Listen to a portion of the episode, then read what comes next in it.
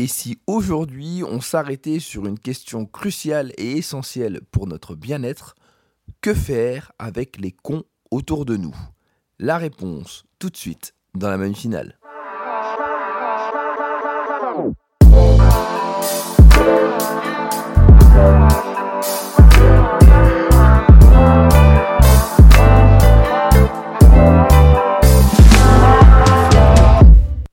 Alors voici une question qui peut étonner pour un lundi matin, mais qui pourtant a été traitée dans le livre de Maxime Rovert de manière originale et philosophique.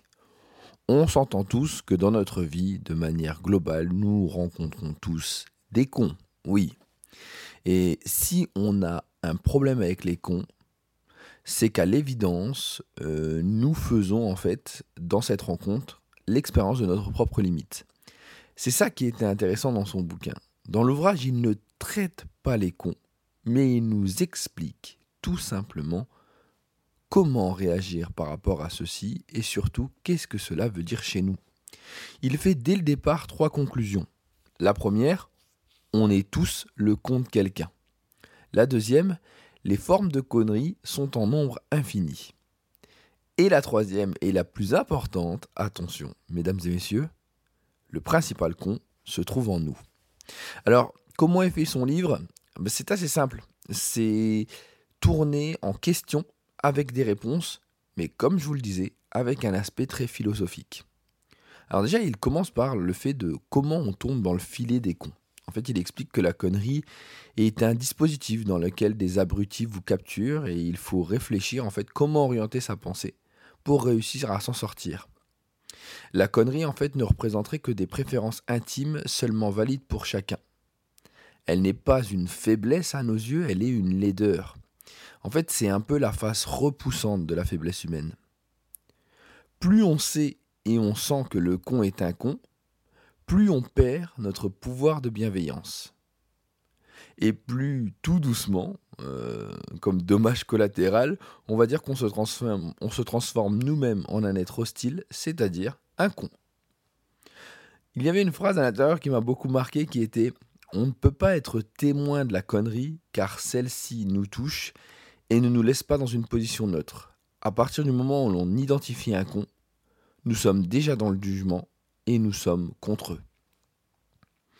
Alors, là-dessus, il ne donne pas de euh, réponse directe. Il nous amène à réfléchir euh, différemment sur la notion des personnes que l'on rencontre.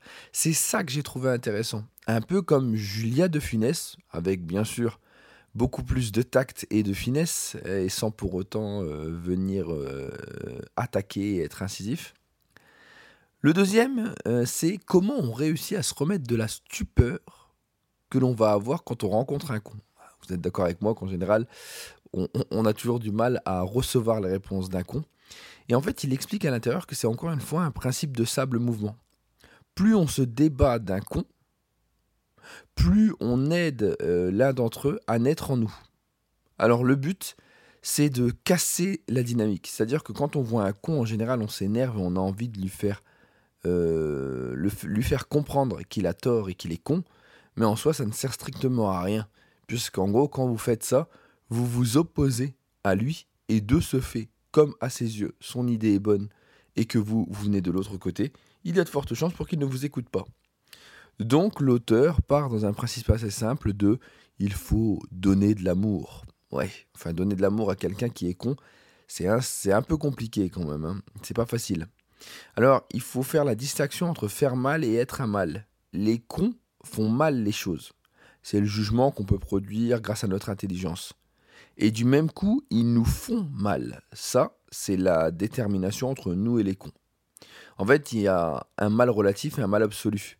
La notion du mal, considérée de l'absolu, est une détermination qui ne tient pas en compte des relations. Elle doit valoir indépendamment du cadre où elle s'exerce. Le con, en fait, n'est pas un mal, c'est une souffrance, en fait. Alors, c'est assez étrange, mais quand on y pense, on devient vraiment con, puisque comme on ne sait pas comment s'en sortir avec un con, on estime qu'on ne pouvait pas s'en sortir autrement qu'en détruisant soit le con, soit sa connerie. Alors, euh, qu'est-ce qu'on peut faire? Il y a encore une fois une phrase qui m'a marqué dans ce bouquin. La connerie n'a pas de spectateurs, juste des complices. Et c'est pour cela qu'elle ne nous laisse pas indifférents et que nous désirons agir. En fait, le con y crée un différentiel moral, car oui, on peut se dire qu'il est inférieur. Il nous lance un défi par sa connerie, celui de parer aux effets de ce différentiel. Et par sa connerie même, eh ben, il nous donne un avantage où on a l'impression d'être placé au-dessus de lui, en disant mais tu peux pas faire ça.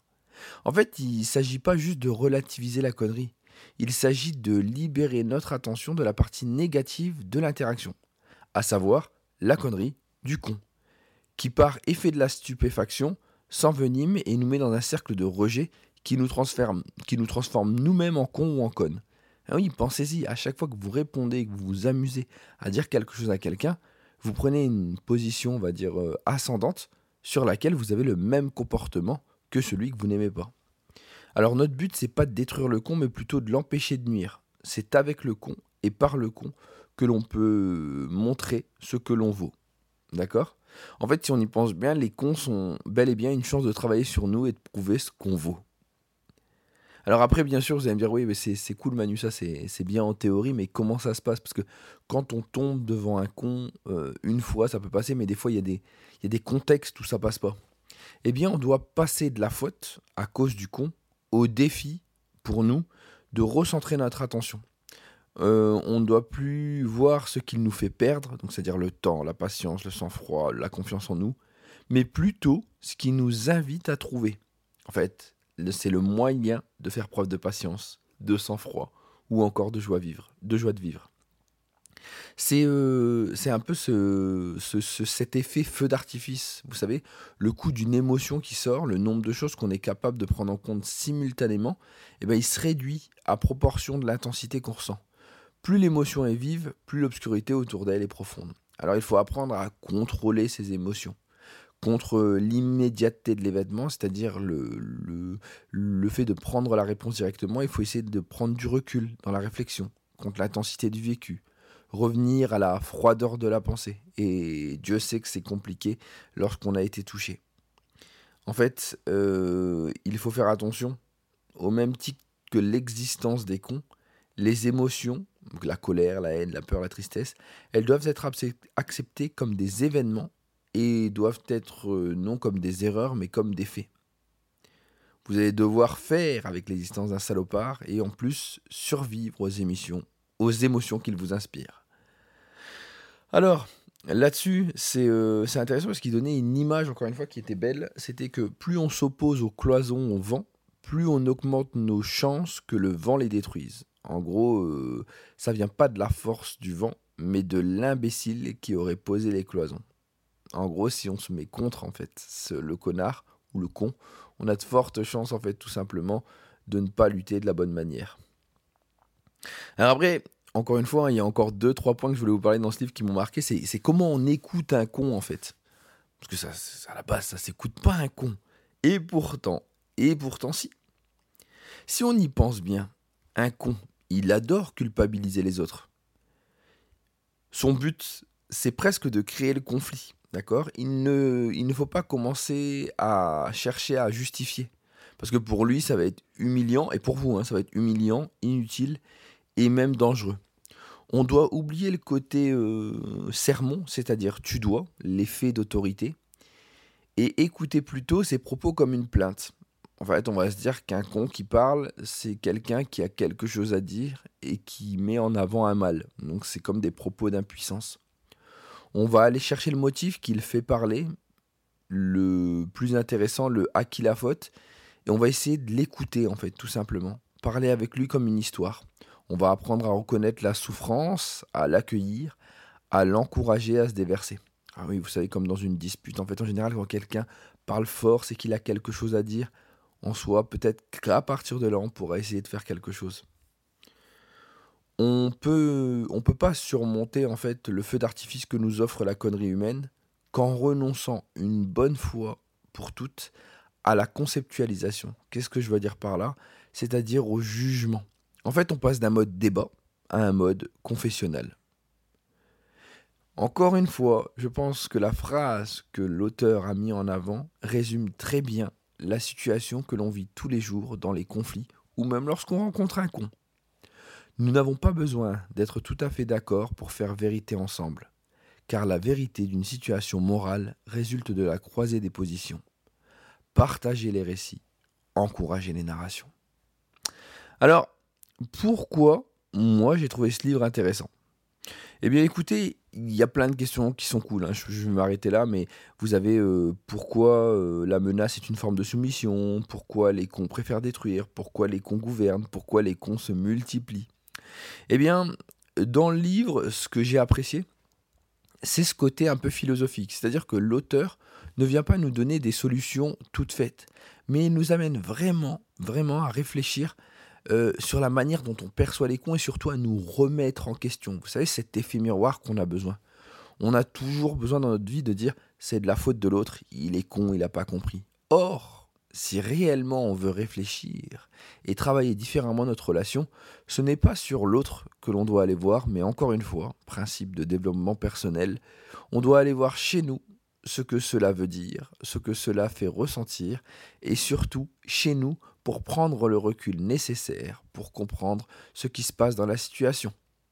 En soi, on peut rencontrer un con, mais on devient con à partir du moment où on n'essaye pas de comprendre le con. J'espère en tout cas que je vous, aurai donné envie de lire ce lire, de, lire ce lire, oui Manu c'est le matin, de lire ce livre de Maxime Roveret, Que faire des cons? Euh, il se lit assez rapidement, hein. vous avez 200 euh, pages. Si jamais il y a des gens qui l'ont lu, eh bien n'hésitez pas à me faire des commentaires, n'hésitez pas à me tenir au courant, il me fera plaisir euh, de pouvoir y répondre à partir, alors je précise, à partir normalement de la semaine prochaine ou dans deux semaines, euh, je pourrai euh, dans les podcasts prendre vos avis en, en audio. Donc les personnes qui sont intéressées à me donner un avis sur un livre, eh bien je pourrai vous interviewer et vous mettre à l'intérieur du podcast. Et ça, pour moi, c'est vraiment important.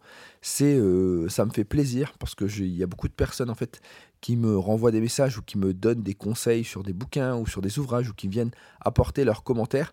Et je trouve ça dommage que je ne les ai que pour moi, donc j'ai décidé de pouvoir les mettre, euh, les mettre en, scène dans le podcast. D'ailleurs, je tiens à remercier la personne qui m'a conseillé euh, ce livre, euh, Que faire des cons, parce que c'est une, c'est une, c'est une, je vais y arriver, je cherche le mot, excusez-moi. C'est une proposition qu'on m'a faite, donc grand merci à hashtag Mamino elle se reconnaîtra pour euh, ce, petit, ce petit livre plutôt intéressant. Ah, dernière petite chose. Si vous avez du temps le 11 décembre, je vous attends au Petit Palais des Glaces à 21h30 pour venir voir le spectacle de communication humoristique, mais en même temps avec du contenu. Allez vous faire communiquer. Prenez soin de vous, à très bientôt, c'était Manu.